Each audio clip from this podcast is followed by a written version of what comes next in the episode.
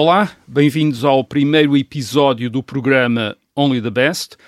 Eu sou Rui Ramos, historiador, e comigo está o João Carvalho Dias, diretor adjunto do Museu Carlos Gulbenkian. Este programa é quinzenal e resulta de uma colaboração entre o Museu Carlos Gulbenkian e a Rádio Observador. O objetivo é falar da história por detrás de uma das mais importantes coleções privadas de arte de todos os tempos. A coleção que o homem de negócios de origem arménia, Calouste Sarkis Gulbenkian, reuniu durante uma vida inteira e que é hoje a base do Museu Calouste Gulbenkian, em Lisboa. Foi uma coleção que Gulbenkian reuniu entre o fim do século XIX e meados do século XX e que o fez percorrer como colecionador muitos tempos e lugares do Egito dos faraós a Paris do modernismo. Only the best é uma frase de Carlos Gulbenkian que resume, de uma certa maneira, o critério que ele usou para fazer a sua coleção. Aqui vamos seguir Gulbenkian nessa viagem, a propósito de algumas das mais interessantes peças dessa coleção, e descobrir de onde vieram as peças, o que motivou o interesse de Gulbenkian e como foram adquiridas. São histórias fascinantes, como verá. Hoje, neste primeiro episódio, vamos começar pelo princípio da vida do colecionador de Calouste Gulbenkian, precisamente com uma coleção de moedas gregas antigas. As moedas antigas parecem ter sido um dos primeiros interesses de Gulbenkian. E segundo ele, ou segundo a lenda, por causa de um presente do pai quando ele tinha 14 anos e era bom aluno. Não foi, ou talvez não tenha sido bem assim, João Carvalho Dias. Olá, então vamos falar um pouco sobre esse episódio. Um, talvez não tenha sido necessariamente assim, mas o, o, o ingrediente, digamos, está lá. O Gulbenkian uh, provém de uma família abastada, arménia, uhum. no contexto otomano, e, e, nasceu em 69, isto só para situar. 1869. Uh, 1869, uh, no lado asiático de Istambul. E cedo, aos, com os 14 anos, parte para Marselha, portanto, é, é alguém que, a quem a família investe, digamos, na sua uhum. formação. Um, entre os 15 e os 18 uh, muda-se de Marselha para a Inglaterra, portanto, este, este francófono torna-se anglófilo e de alguma forma isto vai uhum. moldando a sua própria personalidade. Relativamente ao episódio eh, em causa, esse episódio chega-nos através da narrativa do genro, uh, que é Vorkessayan. Uh, e era uma espécie de lenda familiar, portanto, algo que, que ele ouviu contar e outros já uh, continuaram a contar que efetivamente o pai, pois ele se tinha portado bem e tinha tido bom resultado escolar, lhe teria oferecido umas piastras uhum. e com essas piastras ele, ele, no mercado teria duplicado no sentido de adquirir moedas. Nós não sabemos que moedas, mas podemos supor que seriam moedas locais uh, ou, atendendo ao, ao, ao, facto do bazar ser um lugar de, de muitos mundos, não é? Um sítio onde, uhum. onde tudo se trocava, uh, podemos imaginar que, fossem moedas antigas. Uh, isso, de alguma forma, serve para uh, intensificar e, até certo ponto, justificar o facto de, durante toda a vida, ele ter colecionado moedas. Moedas. Portanto, ele, nos primeiros anos, cerca de 1892, há registros da venda de, pelos Gulbenkian, enquanto sociedade uhum. comercial, ao Museu Britânico, portanto, há um negócio em torno... Há um negócio já, já de, de, de, antiguidades. de, antiguidades. portanto, isso, isso também é interessante. Uh, e em, em 1896 surgem efetivamente as primeiras moedas, moedas inventariadas. Portanto, quer dizer que eh, eu escolho que elas estejam na minha coleção, portanto, isso é, já se torna mais sério. Como disse, o Carlos Gulbenkian uh, nasceu no que é hoje a uh, Turquia e era então parte do Império Otomano.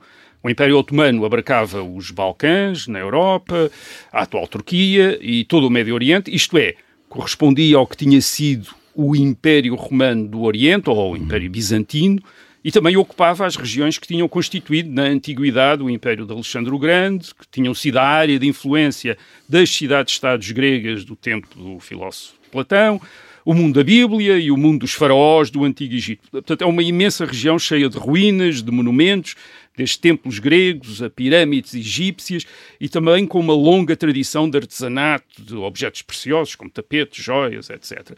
E no século XIX, esta região era uma das grandes fontes do comércio de antiguidades que existia na Europa. Uhum. Portanto, podemos dizer que era o mundo ideal para um colecionador nascer, não é? Uhum. Exatamente. Só que, curiosamente, um, corresponde também ao, ao, período em que ele sai desse território. Uhum, Portanto, e, e, e, e ele torna-se efetivamente um um oriental, uh, portanto, é, efetivamente ele continua a olhar para esse mundo, uh, o mundo que, que, muito bem descreveu, mas ao mesmo tempo ele torna-se um europeu, na medida em que se desloca para os grandes centros da Europa. Uh, Paris e Londres eram epicentros, portanto, não só porque tinham um grande, grandes impérios coloniais, portanto havia um lastro, digamos, de, de uhum. cultura um pouco por todo lado, mas ao mesmo tempo ele começa a, efetivamente a colecionar como um europeu, ainda que com uma característica muito particular, que é esse olhar outro do oriental e portanto é nesse, nessa digamos nesse, uh, nessa conversa que ele vai conseguir ser excepcional, porque se nós, encont nós encontramos para o mesmo período um, uh, colecionadores que estão muito vocacionados na arte oriental, por exemplo, uh, porcelana chinesa, uh, estampas japonesas, por aí fora, mas também há outros que só gostam de pintura europeia. Pois. E ele gosta de tudo. E ele gosta de tudo. É, e isso é muito interessante. Vamos agora falar mais particularmente destas moedas, porque a ideia era. Uh, uh, tinha, sido, tinha, tinha começado com as moedas gregas. Uh, e estamos a falar de dois lotes, não é? Portanto, um primeiro de 1896, aliás, o João já falou dele, uhum. uh, e um outro de 1947. Portanto, o, o, que é que são estas moedas uh, e como foram adquiridas e o que é que essas condições de aquisição nos dizem de alguma maneira sobre a evolução de Gulbenkian como colecionador? Uhum. E, é interessante porque nós temos um, um primeiro momento em que os primeiros passos são ainda errantes, e isso é curioso porque é transversal a toda a coleção.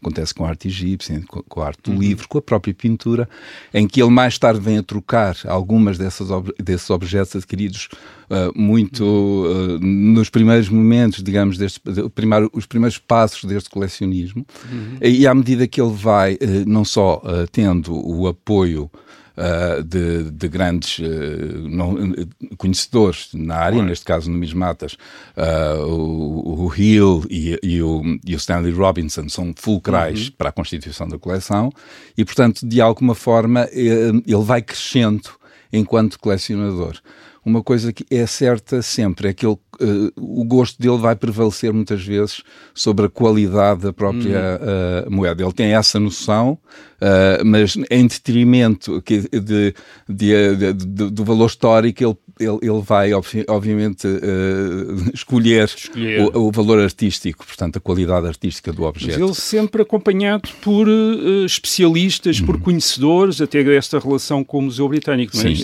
é, a, a, museu, a, a relação com o Museu Britânico é fulcral porque eh, se ela se dá naquele primeiro momento que falámos, enquanto eh, vendiam, a firma uh, Gulbenkian vendia objetos, neste caso moedas, com esses, ele vai, com esses especialistas que são curadores, da, da, da, Exato. Dois, curadores, dois curadores muito, muito importantes, e um deles vai ter mesmo uma relação de amizade, que é Stanley Robinson, convida a mulher e, e, ele próprio vem em Lisboa, uh, uhum. ele envia-lhe fruta de, de de, de, da Normandia, ameixas de alvas, coisas oh, iguarias que no tempo da guerra eram, eram muito exato, valorizadas exato. naturalmente.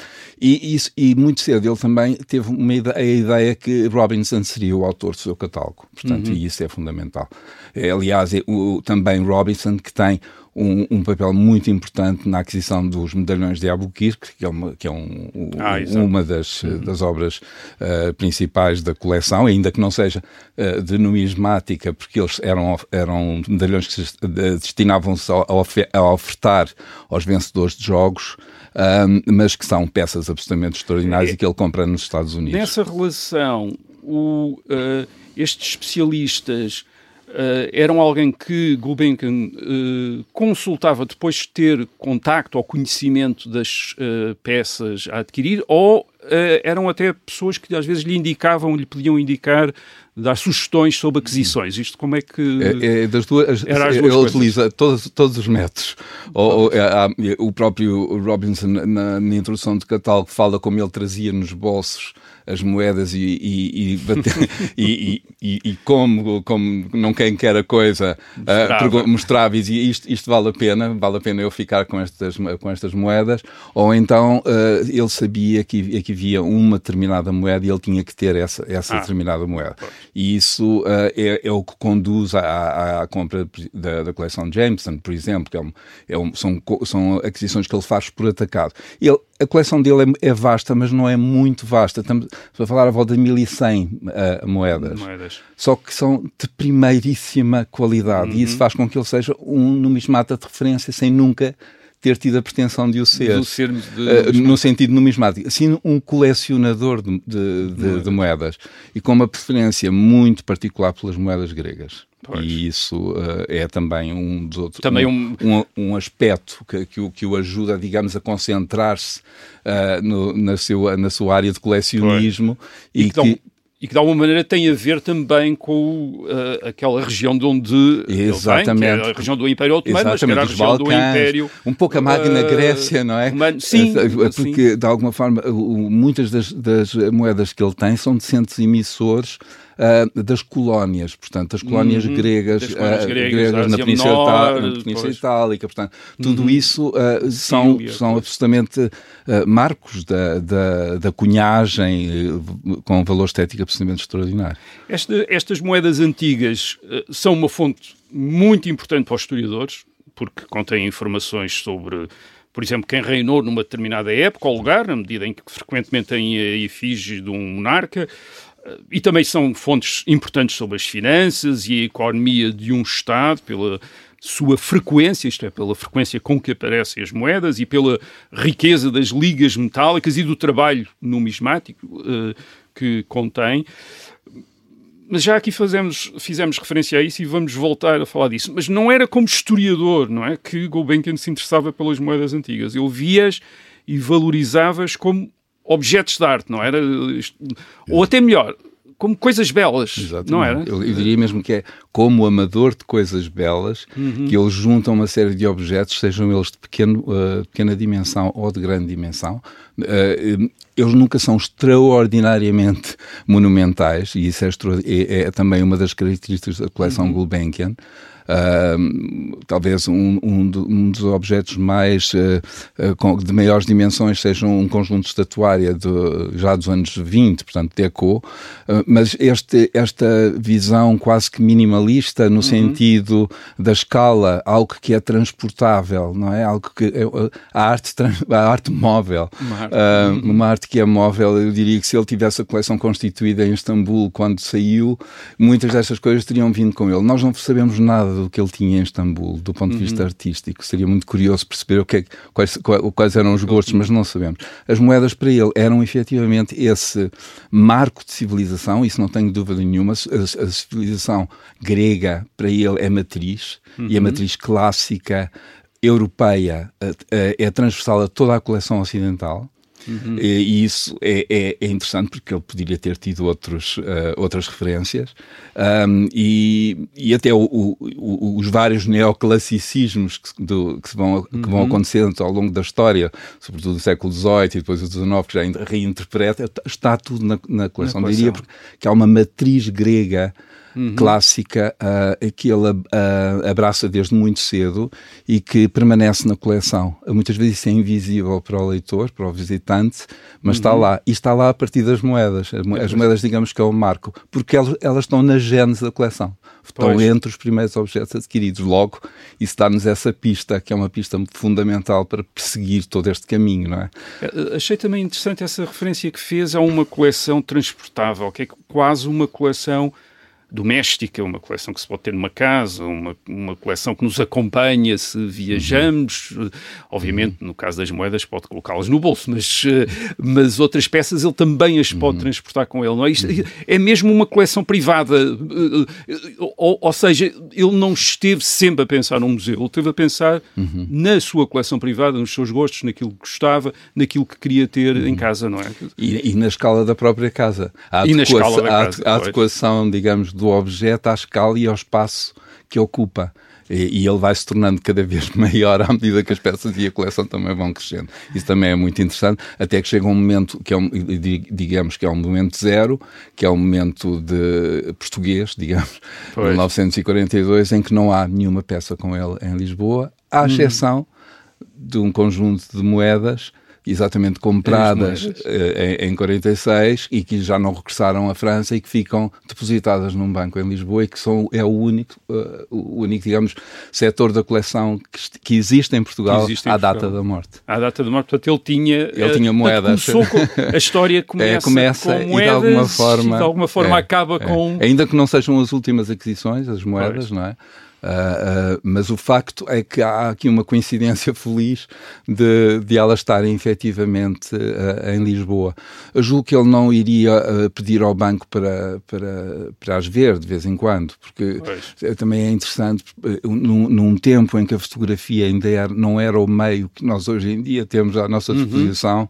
era através das, das molares, portanto, dos moldes, dos moldes de gesso, de gesso ah, que ele recebia muitas vezes a ideia de moeda, portanto, ah, isso isso porque era algo tátil também, portanto, há, aqui a dimensão, a dimensão o, o rigor da, da, da, qualidade de punção da, da, da, da, da peça e isso tudo uhum. contribuía para a sua decisão final para, para uhum. comprar ou para não comprar. comprar Portanto, era assim que lhe eram uhum. enviados então os, uh, uh, enfim, as propostas de aquisição através Exatamente, de moldes. De moldes, de moldes, de moldes ainda que alguns, alguns dos marchands intermediários uh, enviassem mesmo moedas e, portanto, claro. corriam enormes riscos. Corriam enormes, sim, sim. Bem, mas com, enfim, com uma pessoa de extrema... Sim.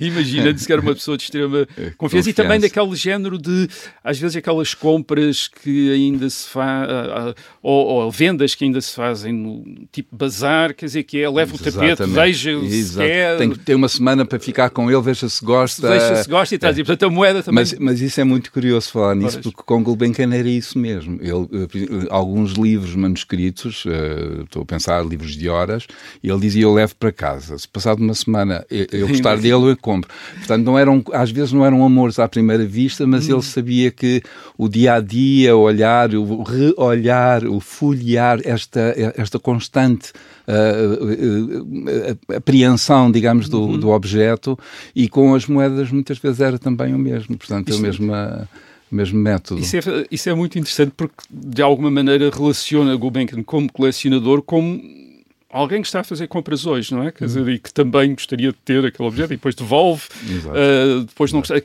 E, e isso é, é interessante. Uh, nós hoje conhecemos a coleção como um museu, mas foi de facto uma coleção privada, Exatamente. muito relacionada e essa com a é uma pessoa, dimensão que eu acho é? muito interessante trazê-la, uh, porque é, é, essa dimensão que se perde no museu. O museu uhum. é algo que é fechado e contém estes objetos, e para o, o visitante é só aquilo que ele comprou quando não é. A coleção é muito mais aberta pois. do que isso. Houve muita coisa trocada, muita coisa oferecida. Uh, e, portanto, o, a, a, oferta, por exemplo, é, é, está constante uh, durante a vida do colecionador e, com, e muitas vezes uh, ofertas bastante generosas. E, e, isso também, até porque deixou de fazer sentido para ele aquela peça e se calhar fará mais sentido oferecê-la oferecê a alguém. Finalmente, em que sala então do Museu Gulbenkian em Lisboa é que os nossos ouvintes podem admirar estas moedas gregas antigas? Uh, elas estão na segunda sala do museu. Ela é dedicada à, à antiguidade, uh, de um modo geral, portanto, poucas peças da, da Mesopotâmia, uh, Grécia e Roma, e muito, muito particular as, as moedas, que é talvez um dos núcleos principais da coleção Gulbenkian. Obrigado ao João Carvalho Dias. Voltaremos daqui a 15 dias para falar de outro interesse de Carlos Gulbenkian, a arte do Egito Antigo. E da história de uma das suas mais magníficas aquisições como colecionador, que envolve o homem que descobriu o túmulo de Tutankhamon uhum. em 1922. Até lá e contamos consigo para continuar esta viagem.